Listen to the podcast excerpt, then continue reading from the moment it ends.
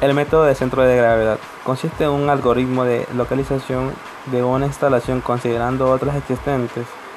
Esta es una técnica muy sencilla y suele utilizarse para determinar la ubicación de bodegas intermedias y puntos de distribución, teniendo en cuenta las distancias que las separan y el aporte en términos de utilidad, producción y capacidad de cada instalación. Este método se trabaja con un sistema de coordenadas. Las coordenadas son coordenadas geográficas, latitud y longitud, coordenadas cartesianas y coordenadas de un municipio.